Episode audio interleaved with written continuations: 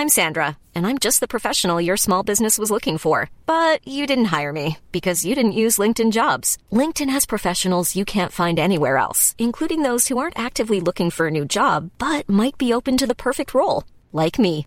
In a given month, over 70% of LinkedIn users don't visit other leading job sites. So if you're not looking on LinkedIn, you'll miss out on great candidates like Sandra. Start hiring professionals like a professional. Post your free job on linkedin.com/people today. O primeiro cristão da África. Primeira parte. Comentário de Mari Persona. Podemos abrir no livro de Atos, Atos dos Apóstolos, capítulo 8.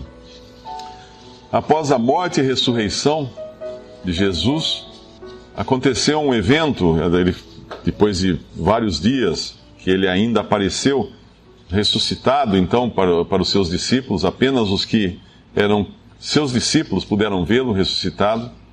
Aconteceu um evento extraordinário que nunca antes tinha acontecido na face da terra. O Espírito Santo veio, desceu do céu para habitar nesse mundo, na igreja. O que é a igreja? O corpo de todos aqueles, ou o conjunto de todos aqueles salvos por Jesus. Aqueles que creram em Jesus, que foram lavados pelo seu sangue, foram redimidos dos seus pecados, ganharam a certeza e a convicção da vida eterna. Nesse dia, quando aconteceu isso, algo completamente novo estava acontecendo. O Espírito Santo ele influenciava os, os, os crentes do Antigo Testamento, aqueles que criam na palavra de Deus do Antigo Testamento, antes de Cristo até, influenciava, inspirava, porém nunca havia habitado numa pessoa, nem na forma coletiva, como habita hoje na igreja, que é o corpo de Cristo, conjunto de todos os que creem em Jesus, e habita individualmente em cada pessoa que crê em Jesus como seu Salvador. Uma pessoa que se converteu a Cristo, ela ganha um inquilino, ela ganha um novo inquilino. Ela já tem ali um inquilino velho, que é o seu velho nome, a sua velha natureza, que é totalmente antagônica, é totalmente oposta a Deus, e não, não, não, quer, não quer saber de Deus. E ela ganha agora uma natureza divina, uma, uma pessoa divina habitando, melhor dizendo, em si, o Espírito Santo. Lhe dá agora a garantia de que essa pessoa irá para o céu. Ele é chamado de penhor. Penhor, quando você penhora algo, você recebe o penhor, que é a sua garantia de que aquilo é seu e aquilo vai voltar para suas mãos. E nesse, nesse capítulo 8 de Atos, uh, nós já encontramos a, a igreja em seu total funcionamento, vamos dizer assim. Quando falar a palavra igreja, nunca pense numa organização religiosa, nunca pense num templo de tijolos, porque isso não existe na Bíblia. Não existe igreja na Bíblia no sentido de organização religiosa. Não existe igreja na Bíblia, como a gente costuma dizer, ah, eu passei na frente da igreja. Não tem isso na Bíblia. A Bíblia e a igreja é sempre tratada como pessoas, como conjunto das pessoas que creem em Jesus. E a igreja, então, estava em plena atividade, em pleno funcionamento, e aqueles que foram salvos saíam por toda a região pregando a mensagem do Evangelho que é uma mensagem muito simples, que é Jesus morreu pelos nossos pecados, foi crucificado, tomou ali na cruz os nossos pecados, os pecados daqueles que todos que creem nele, pagou por todos esses pecados, tirou o pecado do mundo e ressuscitou ao terceiro dia. Essa, essa é a mensagem do Evangelho. Mas abrindo em Atos capítulo 8, versículo 25, nós vamos ver as, as atividades aqui de alguns desses que eram discípulos, que eram salvos por Cristo, esses primeiros cristãos. A palavra cristão foi usada não por eles próprios, mas por outros que, que os identificavam com o Cristo, com, como Jesus, o Cristo. A palavra Cristo significa o ungido, ungido de Deus, aquele que Deus havia enviado. Versículo 25: Tendo eles, pois, testificado e falado a palavra do Senhor, voltaram para Jerusalém e em muitas aldeias dos samaritanos anunciaram o evangelho. E o anjo do Senhor falou a Filipe, dizendo: Levanta-te e vai para a banda do sul, ao caminho que desce de Jerusalém para Gaza, que está deserta. E levantou-se foi, e eis que um homem etíope, eunuco, mordomo mor de Candace, rainha dos etíopes, o qual era superintendente de todos os seus tesouros e tinha ido a Jerusalém para adoração, regressava e, assentado no seu carro, lia o profeta Isaías. E disse o Espírito a Filipe: Chega-te chega e ajunta-te a este carro. E correndo Filipe, ouviu que lia o profeta Isaías e disse: Entendes tu o que lês? E ele disse: Como poderei entender se alguém me não ensinar? E rogou a Filipe que subisse e com ele se assentasse. E o lugar da escritura que lia era este: Foi levado como a ovelha para o matadouro, e como está mudo o cordeiro diante do que o tosquia, assim não abriu a sua boca. E na sua humilhação foi tirado o seu julgamento, e quem contará a sua geração, porque a sua vida é tirada da terra? E respondendo o eunuco a Filipe, disse: Rogo-te, de quem diz isto o profeta? De si mesmo ou de algum outro? Então Filipe, abrindo a sua boca e começando nesta escritura, lhe anunciou a Jesus. Indo eles caminhando, chegaram ao pé de alguma água, e disse o eunuco: Eis aqui água, que impede que eu seja batizado? Versículo 38. E mandou parar o carro e desceram ambos à água, tanto Filipe como eunuco, e o batizou. E quando saíram da água, o Espírito do Senhor arrebatou a Filipe e não ouviu mais o eunuco e jubiloso continuou o seu caminho. E Filipe se achou em Azoto, e indo, passando, anunciava o evangelho em todas as cidades, até que chegou a Cesareia. Uh, eu não li o versículo 30, uh, 37, porque ele não, não consta dos manuscritos mais antigos.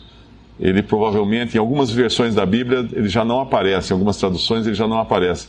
Ele provavelmente foi introduzido por alguém, algum escriba, algum copista de manuscritos, e, portanto, não é um, não é um versículo que deveria estar aqui.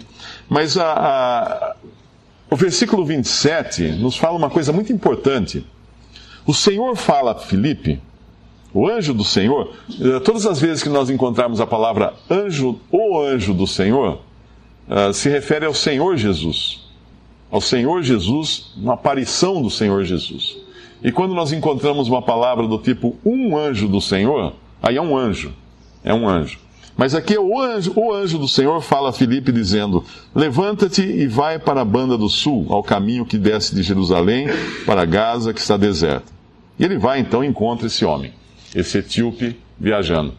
Ah, o que é importante nesse primeiro versículo é o interesse que Deus tem em salvar e não importa quem seja a pessoa, não importa onde ela esteja, de onde ela venha e para onde ela vai. Deus deseja salvar. O Senhor Jesus quer salvar. E ele faz questão que essa pessoa escute o Evangelho. Ele faz questão que essa pessoa escute as boas novas para poder se converter verdadeiramente a Cristo e ser salvo. E ser salvo eternamente.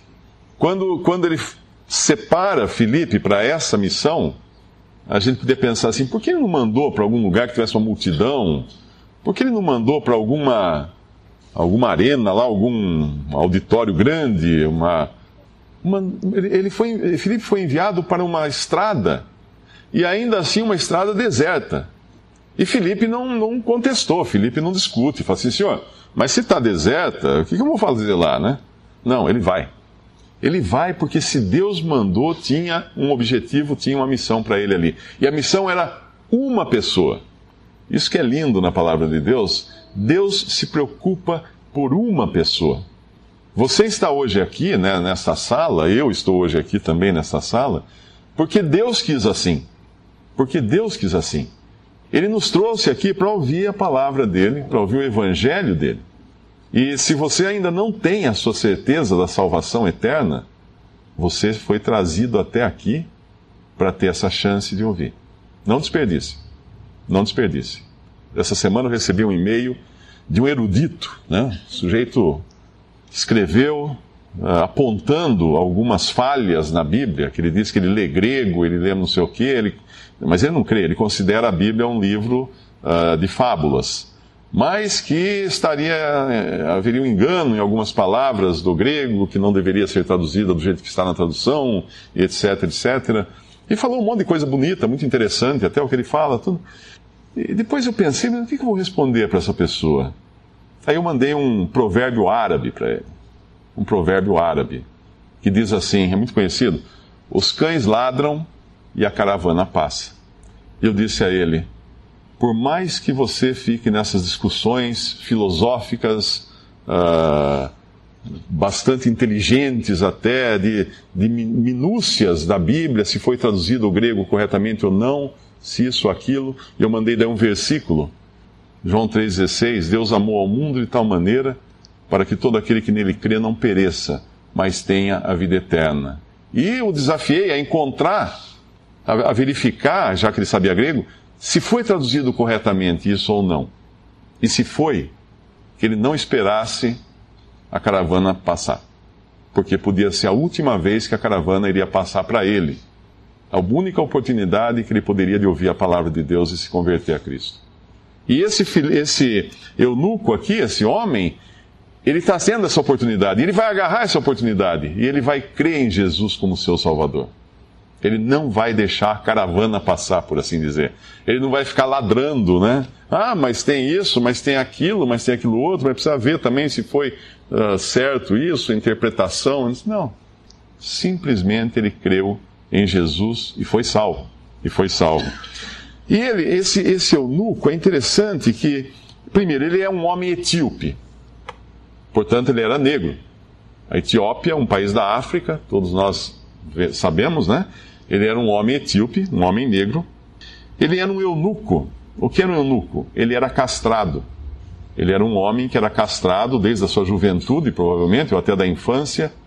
Era uma, era, era um, ele era um escravo, né? Ele era um tipo de, de escravo embora quando a gente fala escravo, é, é ruim porque nós sempre pensamos logo na escravidão do século do, do, de, após as, os descobrimentos, né, da, aquela escravidão que traziam os navios negreiros da África e os, os negros eram transformados em escravos e, e, aí eles sofriam muito, eram castigados, eram mortos, tinha todo essa escravidão que inclusive foi até respaldo, ganhou respaldo até dos cristãos da época.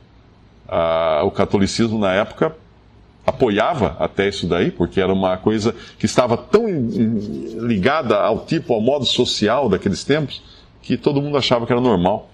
E, e havia até algumas teorias de que os negros seriam, seriam descendentes de um dos filhos de Noé, que foi amaldiçoado, então por isso eles acabaram escravos, etc, etc. Mas naquele tempo não existia esse tipo de escravidão. A escravidão acontecia ou quando uma pessoa uh, era prisioneira, feita prisioneira numa guerra, nós encontramos isso no Antigo Testamento, uma, uma menina que é levada, uma menina judia levada para viver com o seu patrão, sua patroa, Naamã, que era um general, era um comandante de, de exército do inimigo, mas ela era uma empregada doméstica, por assim dizer, trabalhando na casa daquele homem. E havia outros servos também que aparecem na Bíblia, e a gente logo percebe, primeiro, eles não eram uh, distinguidos pela cor da pele. Não. Ou eram prisioneiros de, de batalhas, ou eram pessoas, dentro do judaísmo acontecia muito isso, uma pessoa que devia muito, tinha muitas dívidas, o que ele fazia? Ele se vendia de escravo para pagar suas dívidas. Ele vendia a si mesmo para cumprir. E aí ele começou a trabalhar como um servo, como um empregado, em troca de comida e morada. Então era uma classe social. É, é importante entender isso.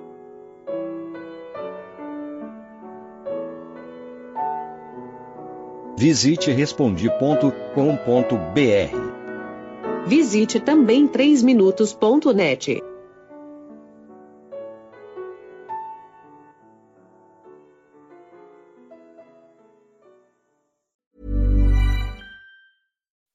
When you make decisions for your company, you look for the no-brainers. If you have a lot of mailing to do, stamps.com is the ultimate no-brainer. Use the stamps.com mobile app to mail everything you need to keep your business running with up to 89% off USPS and UPS. Make the same no-brainer decision as over 1 million other businesses with stamps.com. Use code PROGRAM for a special offer. That's stamps.com, code PROGRAM.